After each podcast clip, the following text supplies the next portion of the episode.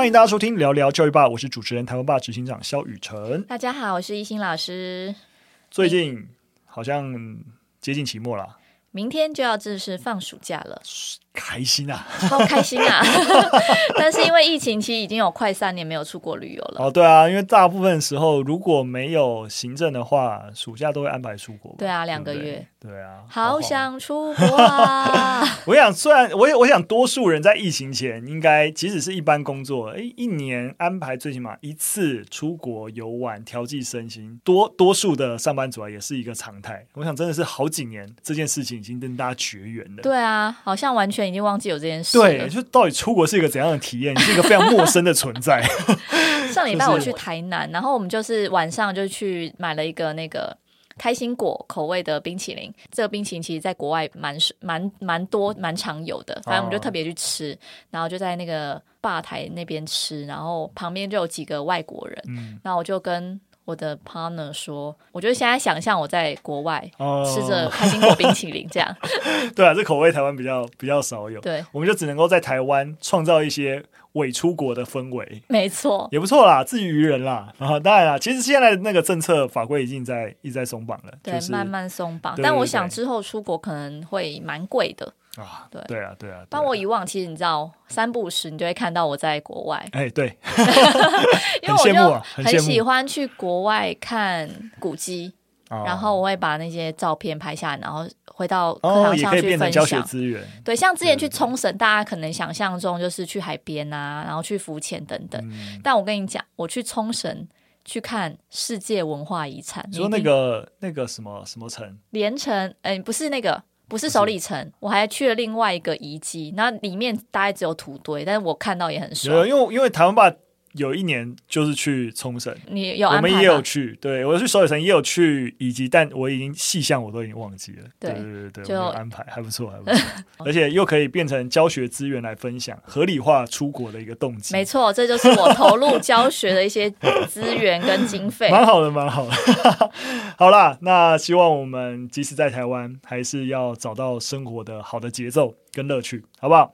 那我们就先来看第一则新闻啊。这一则新闻就不是那么令人值得开心的。这则新闻啊，是也是今年啊这个月月初啊六月二十一号啊出来的新闻，就是长庚大学的新闻，是一个跨性别案啊。监察委员要求这个案件必须要重启调查。而且必须要推性别友善的宿舍。这个跨性别案是怎么样呢？简单的跟大家说明一下。监察院的教育及文化委员会在今年六月十六号的时候，针对一名就读长庚大学的跨性别学生，他在二零一七年时争取要入住女生宿舍被拒绝，那而且还遭当时候学校的学务及教官以性别不友善的言论对待，因此向法院提起诉讼的事件，他那个监察院就提出了调查报告。调查指出啊，那这位同学呢，在入学前他已经提供了台北荣总开立的性别认同障碍症的诊断证明书。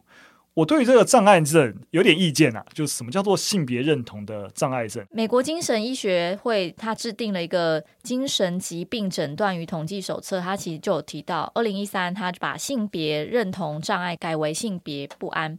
那其实 WHO。的一个国际疾病与相关健康问题统计分类 （ICD） 则在二零一九年将本来归在精神疾病的性别认同障碍改归类在性健康状态下的性别不一致项目。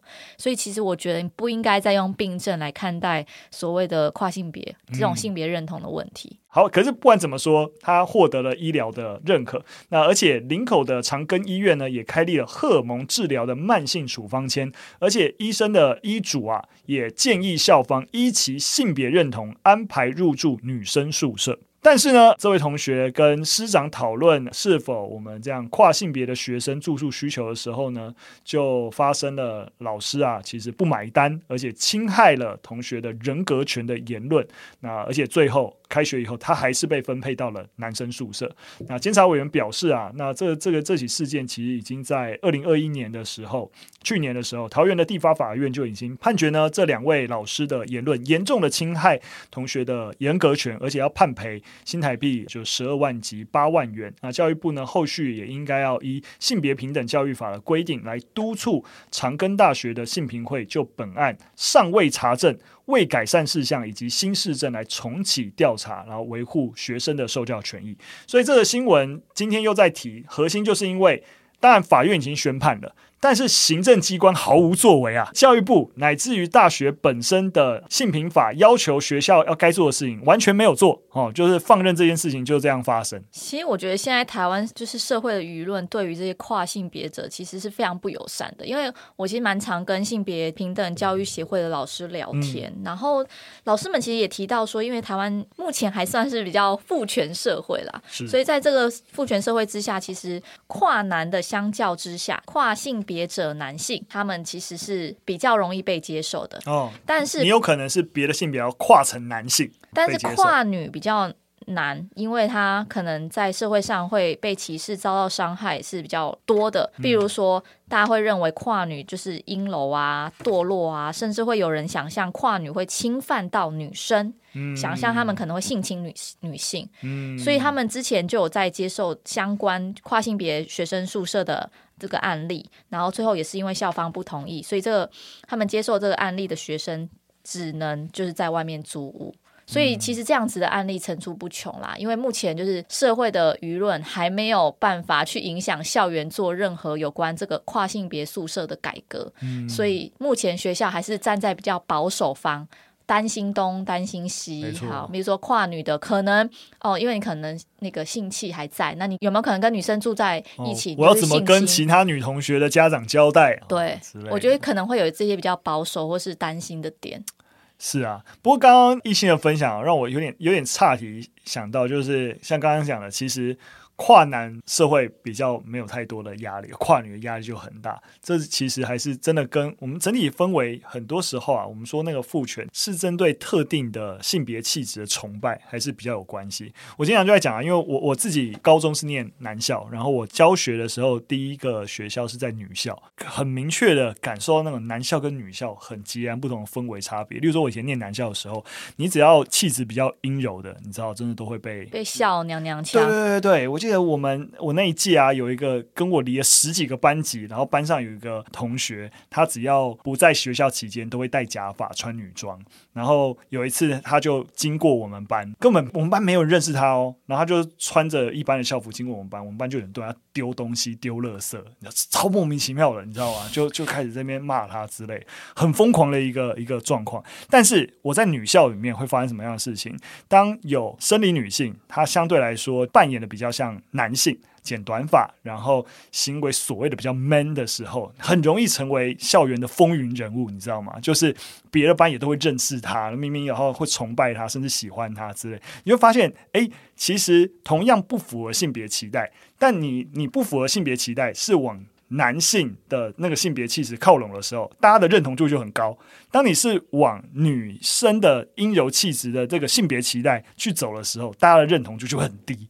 你知道，就是一个很可怕的一个状态，对，所以很多时候啊，我还是会回到我们为什么要做性教育。当我们对于性的认知跟想象很单一的时候，其实会被伤害的。很多时候都不是说所谓的只有只有女性或者特定的人，其实大家都会被伤害。很多时候生啊、所谓的生理男或者异性男男性，他们也会在这个框架下面被特定的一个价值被绑缚着，然后非常辛苦。我是觉得说，像这样子的新闻，它看起来只是一个宿舍的新闻，但其实它有一个非常根本的原因，就是我们社会怎么看待这些跨性别者。是啊，是啊，对，是啊，是啊，因为这个这是一个很核心的问题。嗯，那个比如说像宿舍问题，它其实是一个表象。因为举个例子来讲，像是性别友善厕所这件事情，也在跨性别这件事情常被提起，嗯，或者是这些跨性别的人，他们可不可以参加？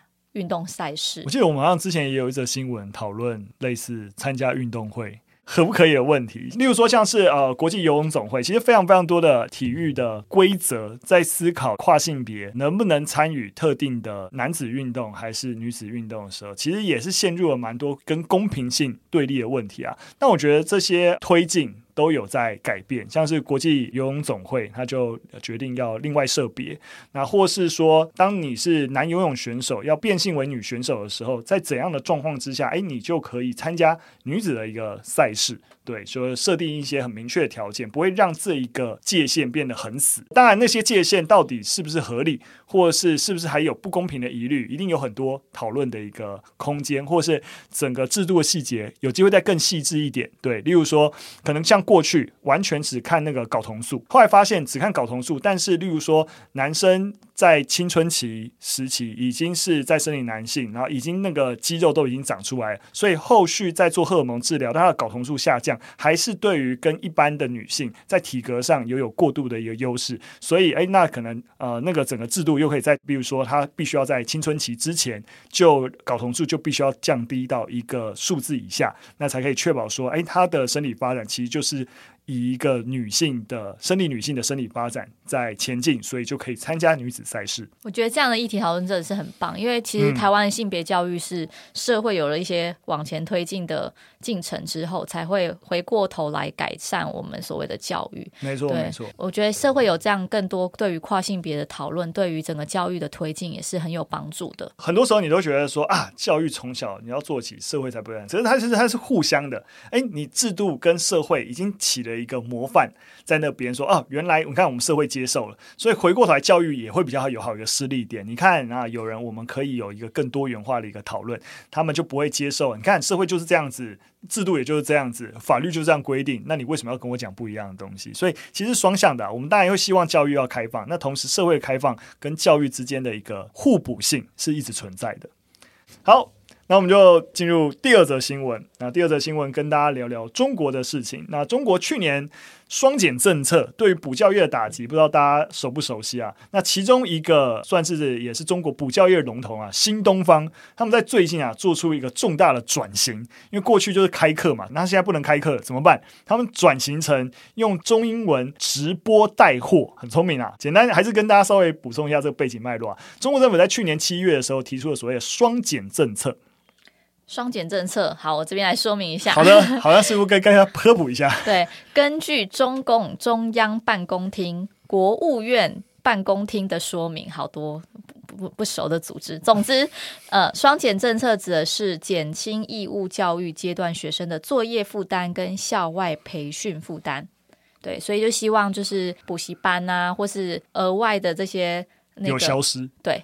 就让学生平衡身心，然后让他们可以更充足睡眠，等等等。没错，所以这哦，这个法非常硬哦。他那个双减讲说对学生好，那对补教业，他就是直接几乎是消灭啊。例如说，甚至补教，你知道在呃去年这个政策以前啊，很多的那个补教业是上市上柜公司啊，上市公司啊，就是你知道，就是那个投资标的非常前景看好那一种。但是这个政策要求所有的补教业是不能够用盈利公司的方式存在，所以通通都要转型成 NGO。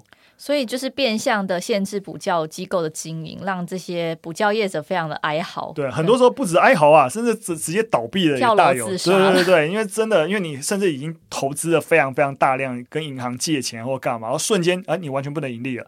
对，那整个非常非常惨。那所以最近这个，这是去年七月的事情啊，已经已经炒很久了。那今天要跟大家分享，是因为新东方就转型了，因为他后来也只能够停止全面的所谓的 K 九的培训课程，就体制内的一些就是训练课程啊，所以决定开始创立所谓新东方直播间。那他们是怎么做的呢？他们就是让过去在课堂上讲课的老师啊，变成带货的。主播，所以他们是一边上课会讲解一些知识，那可是呢，因为不你不能真的在介绍知识嘛，所以他同时是在介绍哎新东方的图书、软硬体、智慧学习的设备，所以它其实是一个行销节目，在卖货的。呃，在过程当中呢，也会教教你英文，时不时会穿插一些英语的一些文学的一些知识点啊等等啊，很多很多网友觉得啊这样很好啊，就是比直接上课还要有效。我觉得。这直播带货兼教英文的方式非常强，对，很有创意诶。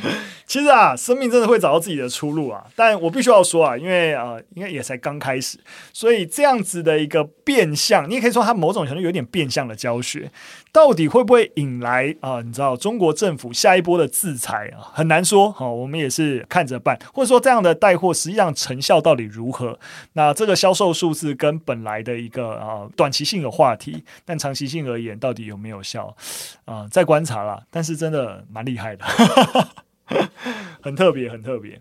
好了，最后一则新闻，跟大家稍微分享一个，呃，也是不是不甚太开心的一个事情啊，就是新版的香港教科书公布了对于香港过往历史定位的一个修正。他说，香港不曾是殖民地，大家应该可以理解过去。香港在英国统治时期，实际是一个殖民地的状况。可是这个文字游戏就很多玩味的地方啊，大家跟大家讲是怎么玩的。香港政府呢，早前改革了中学课程，加进了新增的所谓的公民与社会发展科。那就有当地媒体发现啊，许多该学科的教科书，他在讲香港的历史的时候，都会说香港不曾是英国的殖民地。英国在香港呢，只有实施所谓的殖民管制。诶，殖民管制跟你是殖民地哦，有明确的这个标签是不一样的哦。那课文是怎么解释呢？他认为说啊。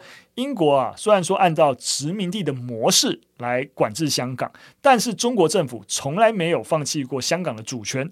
所以呢，你只是殖民统治，但是不是殖民地啊、所以课本还要补充啊，殖民地跟殖民统治的差别是什么呢之类的。所以他们认为啊，如果一个国家宣布一个地区是它的殖民地，那代表说它享有完整的主权跟治权。但是如果它没有，那代表说它只有这个地区的治权，不拥有主权。所以你在做殖民统。只有治权，但因为我一直说主权是我的，所以你不能说它是你的殖民地，因为你没有主权。糟糕，哎、欸，我是念历史系的，但他的解释让我觉得好好混乱哦。我我跟大家稍微解释一下，他其实大家会觉得这有政治目的，有政治目的的原因是什么？因为他在证成的一件事情是，香港如果不是殖民地的话，那就没有所谓的自决权。那我想，我们对于十九世纪什么民族自觉的风潮，威尔逊提出民族自觉，对对对，在第一次世界大战之后，没错，就哎这些啊、呃、殖民地被这些欧美国家统治的殖民地，你们这些在殖地上人民有自己决定自己命运的权利。所以他们为什么中国要把香港不是殖民地这件事情看得这么严重？就是因为你不是殖民地，所以你不能够自觉。你现在也不能自觉，对，你以前都不能自觉了，对，因为你一直以来都。主权都是我的，对，了解，只是我借给英国管。没错，没错，没错。当然也必须要说啊，因为他们会一直在强调这件事情。曾经啊，联国过去在一九四六年的时候，就有把香港列入非自治领土名单，并且在一九六零年的一项决议当中，就有说，哎，香港人民应该被赋予自决权。那的概念就是建立在刚刚说的，因为香港是英国殖民地嘛，那其实这个殖民地的风潮应该应该要要消灭了，所以在殖民地上人民可以自己决定自己的未来要怎么做。可是呢，北京的中国政府啊，在一九七二年，他接管了中国在联合国的席位以后，就成功了让呃联合国将香港从非自治领土名单当中删除了。那理由就是因为觉得说，香港未来的权利是中国来决定的，是中国的主权范围。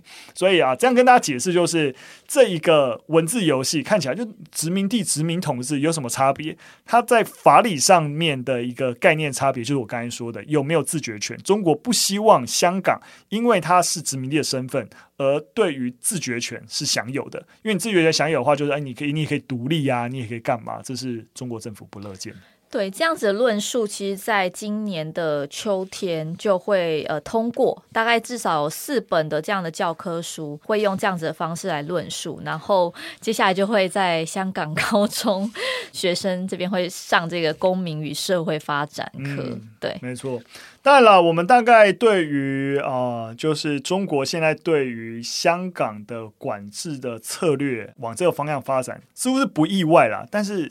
还是有种淡淡的哀伤，在台湾我们似乎好像也做不了什么事情，但透过这个案例啊，也让大家知道为什么过去在台湾对于日治日据啊，对于这些历史的名词会这么多的一个讨论。其实退退退比较远的人就会觉得说啊，就是一个名词的使用哪有差？但你知道。必也证明乎？很多名词的使用就反映着我们背后到底是用怎样的价值去看待这件事情。所以我觉得，当然我们来我们要避免《论于》那种过度的那种政治正确，但是对于啊、呃、你使用的名词词汇，它背后的价值预设，还是要多一点小心。不可否认的是，历史很常作为政治的工具，就是它作为诠释以往的，比如说发展的。没错，没错。所以这的确都是我们，我想我们学历史，当我们如果我们觉得核心就在学习一些对于事件的反省能力的话，那这就是我们要学习的一部分。那也许我们会看到。